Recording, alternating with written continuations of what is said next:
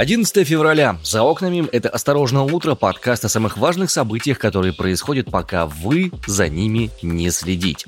По-прежнему с вами на связи из Сибири два сибиряка, которым не спится уже на протяжении почти четырех месяцев. Меня зовут Иван Притуляк, я из Омска. Меня зовут Арина Тарасова, всем привет, я приветствую вас из Красноярска. Много интересного произошло, пока вы отдыхали, давайте не будем тянуть кота за ресницы и сразу нырнем в поток новостей. Канскому подростку озвучили приговор. Его ждет пять лет колонии, а его подельников освободили от ответственности за сотрудничество со следствием.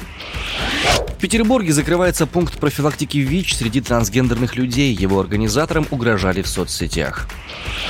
Олимпийское неспокойствие 10 февраля прошло в Пекине без российских медалей, но нервов потрачено изрядно.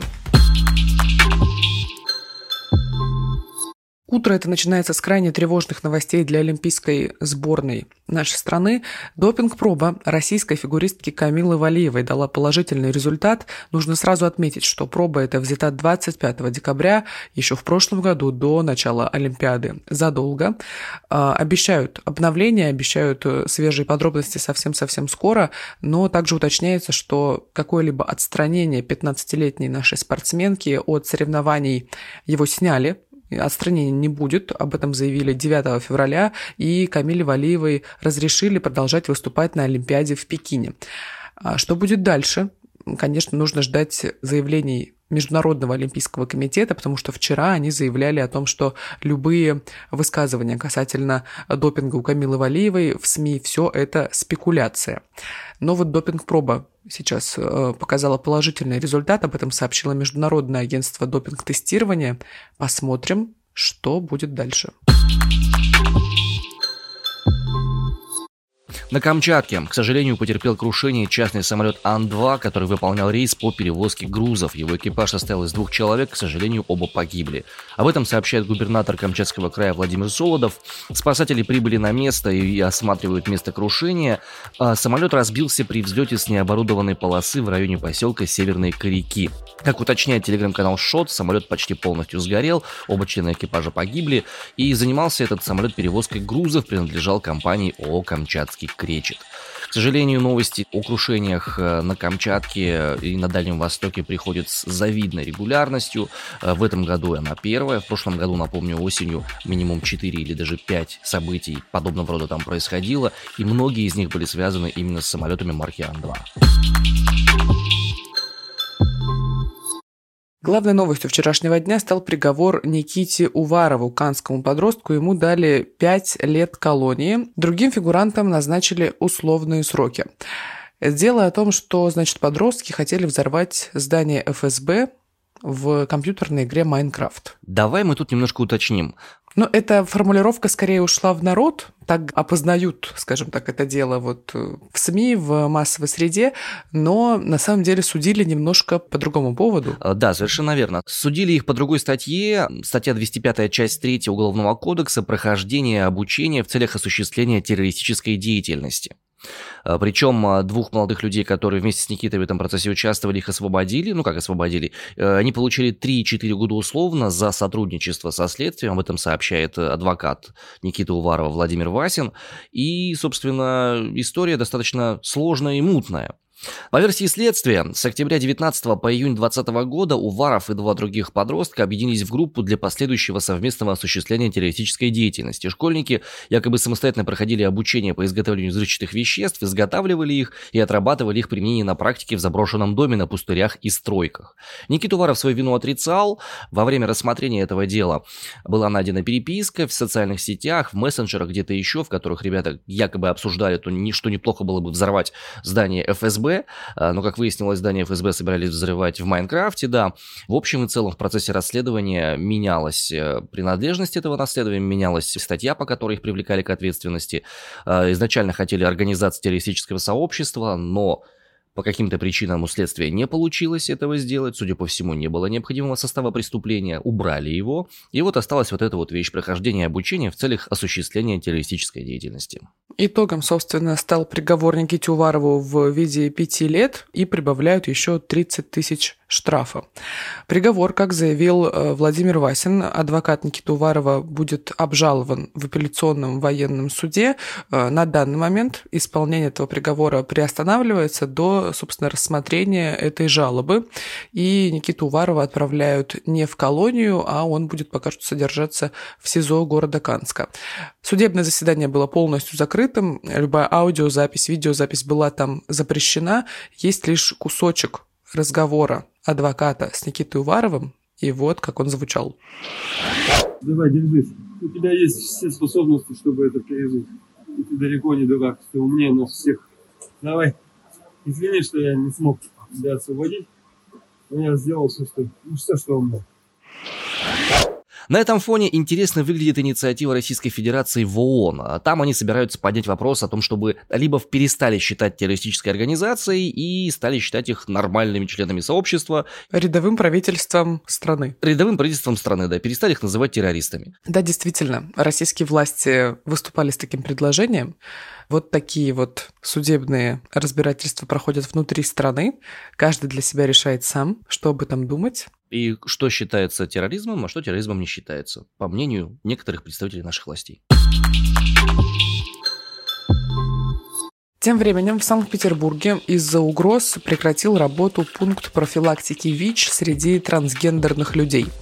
Благотворительный фонд «Гуманитарное действие», признанный в России иноагентом, был буквально вынужден приостановить свою работу. Это был мобильный пункт помощи, который работал 4 раза в месяц. Он обеспечивал посетителей экспресс-тестами на ВИЧ и заболевания, передающиеся половым путем, а также э, средствами барьерной защиты. Сотрудники пункта также бесплатно консультировали посетителей, и после открытия пункта на его страницах в соцсетях начали появляться негативные комментарии и угрозы угрозы в адрес его сотрудников и посетителей, пишет «Медуза», признанная в России иностранным агентом. Пара цитат. «Закатать в бетон. Почему они еще не сидят за развращение малолетних? К вам нужно с РГД приезжать. Ну, это некоторые цитатки оттуда. Ну и последним инцидентом, после которого было принято все-таки решение прекратить работу мобильного пункта, стал визит двух мужчин в масках. Они активно интересовались законностью работы НКО и обещали вернуться. Мало ли, может быть, хотели обратиться. Что мы сразу так плохо судим-то о людях? Согласно данным Всемирной организации здравоохранения, вероятность для трансгендерного человека заразиться ВИЧ почти в 50 раз выше, чем в среднем у взрослых людей репродуктивного возраста. Ну вот, собственно, организация, которая сейчас прекратила свою работу, она очень делала достаточно большой вклад вообще-то в здоровье русских людей. Сообщество, конечно. Четыре раза в месяц они работали, давали бесплатные консультации, давали средства барьерной защиты. Это была полностью благотворительная история от фонда «Гуманитарное действие», которое, я напомню, признано в России иностранным агентом.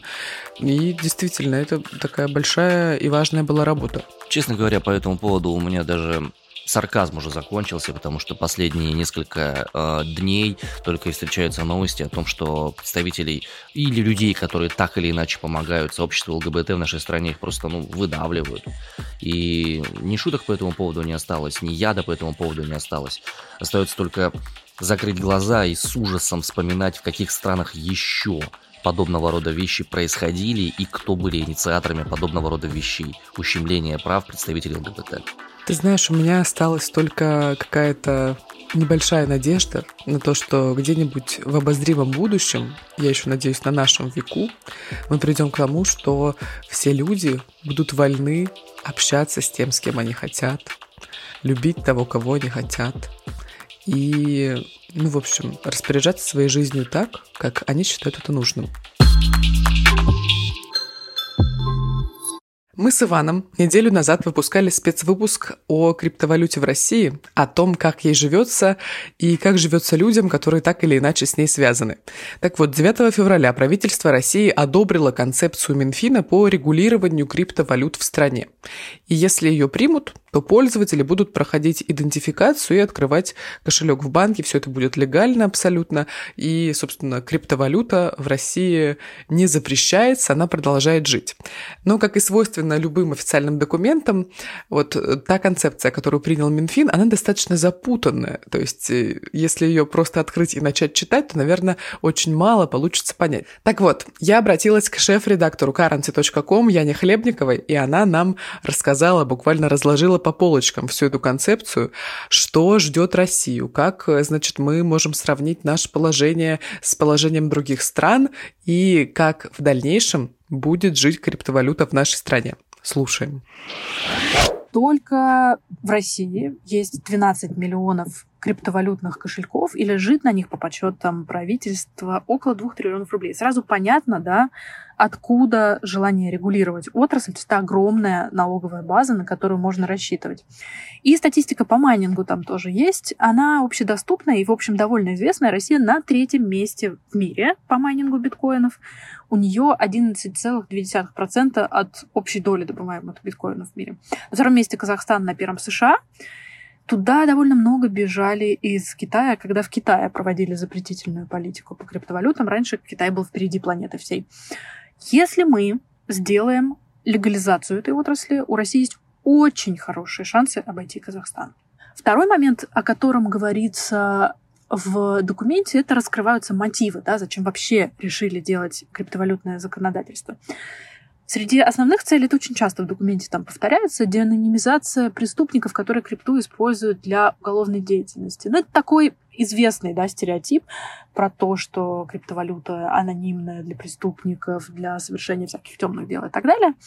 Но на самом деле там содержатся всякие дельные предложения по отслеживанию транзакций, мы об этом чуть позже еще поговорим. Второй момент важный — это желание вывести индустрию криптовалюты из теневой зоны и получать с нее налоги. Это резонное желание каждого государства, понятно почему. Третья цель основная, да, это снизить риски для финансовой системы, о которых сейчас во всех государственных юрисдикциях говорят, и как-то так интегрировать криптовалюту в финансовую систему, чтобы проще было этот рынок контролировать. И, наконец, один из таких важных мотиваторов да, для правительства России это дать предпринимателям базу для легальной деятельности и привлечь дополнительные инвестиции. Очень много места в этом документе уделено тому, как собираются организовывать криптовалютную индустрию, какие роли вообще правительство в ней видит. И первая, самая главная роль, она мне не совсем пока понятна, и по поводу нее, кстати, очень много сейчас спорят в СМИ, да, а, называется она организатор системы обмена цифровых валют. По-видимому, это будет какой-то банк, или несколько банков, пока вот я не понимаю этот момент, с универсальной лицензией, которые будто полномочены работать с юридическими и физическими лицами, и, по сути, именно они весь контроль будут за индустрией осуществлять. То есть это будет такой, как банк-регулятор. Я буду дальше тоже так говорить для удобства, потому что пока не очень действительно понятно, как это собираются делать. Среди полномочий этого банка-регулятора будет как раз вот выявлять транзакции, связанные с Даркнетом и какой-то подозрительной деятельностью государства, про них информировать, следить за реестром торгующих криптовалютой площадок, идентифицировать всех пользователей физиков, юридические лица. И здесь речь идет о полной деанонимизации. То есть будут собирать личные данные, банковские счета, устройства, из которых проводили транзакции, фотографии клиентов, все-все-все. И контролировать переводы с иностранных бирж. Я видела в документе, что планируется использовать российский блокчейн, то есть все транзакции с криптовалютой предлагается записывать в российской системе. Это вот как с хранением личных данных россиян на серверах внутри России. Что-то очень похожее. Как это технически собираются реализовывать, мне пока не очень понятно. Уже на этой стадии, да, можно сказать, что все боялись, что будут регулировать как в Китае, то есть все запретят. А в документе, по сути, напрямую ссылаются на правоприменительную практику в Беларуси и Швейцарии. То есть мы идем по пути полной легализации, судя по всему, пока. Как ни странно, иностранным биржам тоже разрешат работать на территории России, но нужно будет соблюсти условия с представительством в России. И еще иностранным биржам разрешат работать только в том случае, если они будут отслеживать транзакции и предоставлять властям данные о пользователях. Это важно, потому что есть юрисдикции, в которых не раскрываются личные данные пользователей. Таким вот компаниям не дадут работать в России. Важная еще часть документа а, касается того, какие требования будут криптовалютным инвесторам предъявлять из всего сказанного раньше понятно, что обязательной будет полная верификация личности от фотографии лица с документами, да, каких-то очень там личных данных из серии, какое вы использовали устройство при транзакции, курс номер кошелька и так далее и тому подобное. Еще один важный момент содержится в комментарии Минфина к этой записке. Там говорится, что Россию могут сделать криптовалютной гаванью как это в свое время, собственно, было с Швейцарией, как это происходило с Белоруссией, когда там легализовывали криптовалюты. То есть за счет организации понятной инфраструктуры в России хотят привлечь инвесторов, майнеров, трейдеров из-за рубежа, которые в своих юрисдикциях свой доход легализовать пока не могут. Если вы готовы раскрывать данные о своих пользователях и клиентах, пожалуйста, добро пожаловать в Россию. Вот налоговая база, вот возможность легально работать, вас ждут. Насколько я понимаю, Минфин действительно собирается это делать. И, господа, вот она. Вот она, олимпийская рубрика в нашем выпуске. Что там по медалям? Пам-пам. Ничего. Очень грустная она сегодня получается. Но действительно, 10 февраля это был день, он очень насыщенный на эмоции, но, к сожалению, очень беден на медали. В смысле, беден от слова совсем. Ничего наши ребята не взяли. Буквально драма вчера случилась у нашей лыжницы. Она стала четвертой на Олимпийских играх и уступила всего одну десятую секунды. Не хватило ей всего одной десятой до третьего места. Представляешь, как обидно. Да, 10 километров классикой, это, ну, один из самых, скажем, таких классических, и где наши претендуют периодически на золотые медали. Одна десятая секунды причем наша Наташа, она смогла героически отбить 8 секунд отставания от Кристы Пармаковски из Финляндии. Но вот ей не хватило этой одной десятой, чтобы взойти на пьедестал хотя бы на бронзу. Ой, у меня аж мурашки побежали от этих цифр. Действительно, вот просто когда задумываешься и осознаешь одна десятая. Это то, что сознанием ты просто не фиксируешь. Это прямо такое какое-то, за пределами человеческих возможностей, мне кажется. А они бьются на Олимпиаде реально за десятые, за сотые доли секунды.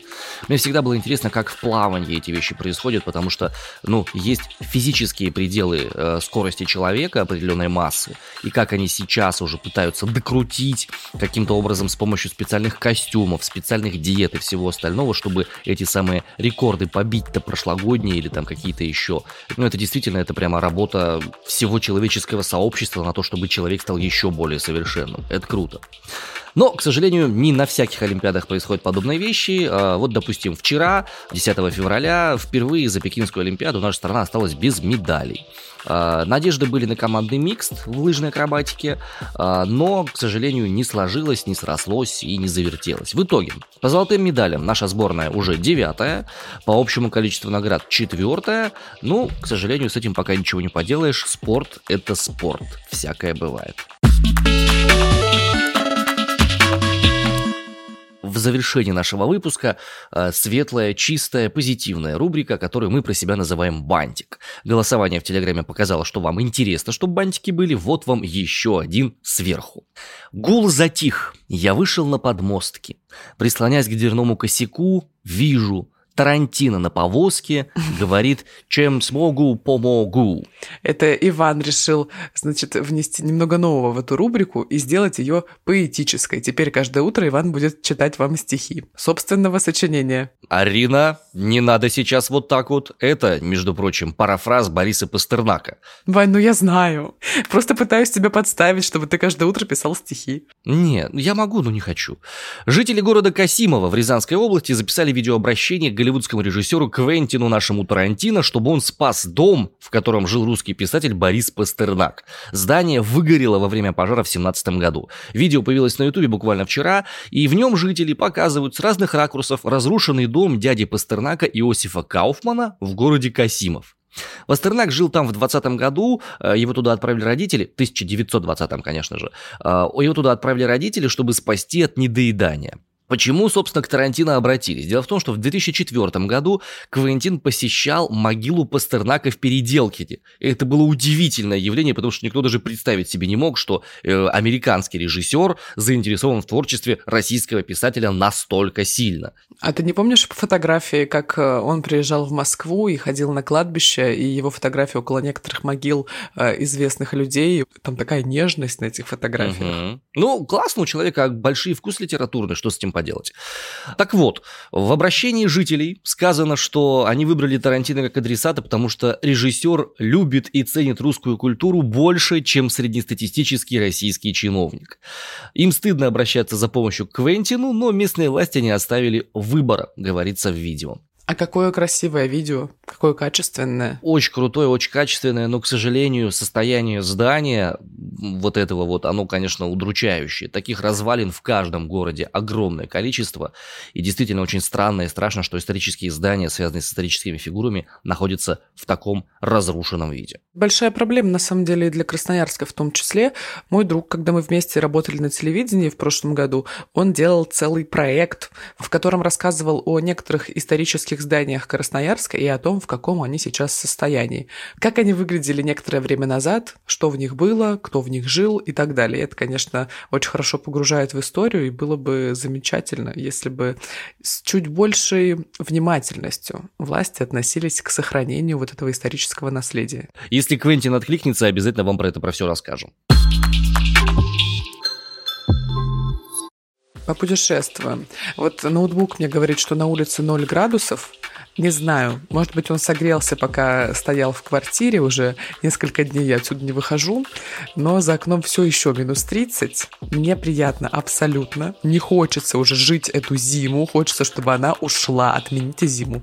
Но сегодня наша метеорологическая экскурсия пройдет по местам с самыми анимешными названиями в нашей стране. Ваня, ладно. Республика Чувашия, поселок Ойкас Яндабе. Там минус один и снегопад. В деревне Цунимахи, Республики Дагестан, сегодня плюс два и переменная облачность. А в моей любимой Бурятии, в деревне Таксима, сегодня ясное солнце и все минус 20 мороза. Прекрасно, замечательная погода. Вот это мне нравится. Все, с кем я не разговариваю, все, конечно, уже очень сильно хотят тепла, и я тоже на себе ощущаю. Я сейчас работаю из дома, вот уже второй день, по сути, не выхожу особо никуда, третий даже. И так грустно, так хочется пойти прогуляться, походить, находить свои 10 тысяч шагов. По квартире. Скучаю. Или по лестнице.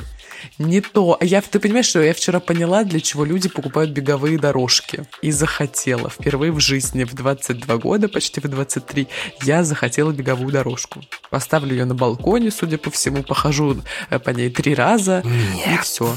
Арина, нет. На самом деле настоящий вот э, человек, покупая беговую дорожку, покупает ее за одной единственной целью, чтобы сушить на ней полотенце. Носки. Ну, кто носки, а кто и полотенце. Мгм. У тебя есть, судя по всему, да? Я оставлю это за пределами нашего подкаста. Пусть это будет интригой. Ой, если у тебя есть, то я, конечно, веселюсь, потому что ты постишь сторис, как ты ходишь по беговой дорожке, судя по всему, где-то в спортзале. Если у тебя есть дома беговая дорожка, и ты на ней не ходишь, а ходишь куда-то заниматься в спортзал, это забавно. Я изменяю ей с общедоступными беговыми дорожками. Друзья, гуляйте, если у вас не минус 30 градусов, выходите после работы и идите домой пешком, если этого позволяет ваш маршрут. А, конечно, если до дома 2 часа, то лучше все-таки прыгнуть там в электричку, в метро или на автобус, или в свою машину замечательную и отправиться Ох-ох-ох. отдыхать. Мы тоже отправляемся отдыхать, потому что впереди выходные. Сегодня пятница, проведите этот вечер приятно, в хорошей компании, себя любимого, а может быть каких-то замечательных людей, и готовьтесь к выходным, готовьтесь отдыхать. Мы тоже готовимся, Иван Притуляк очень смачно зевает. Да, я, я буду Я, спать. Арина Тарасова, тоже буду спать и наслаждаться двумя днями подъемов без будильника. Всем хороших выходных, пока! Адьюшечки.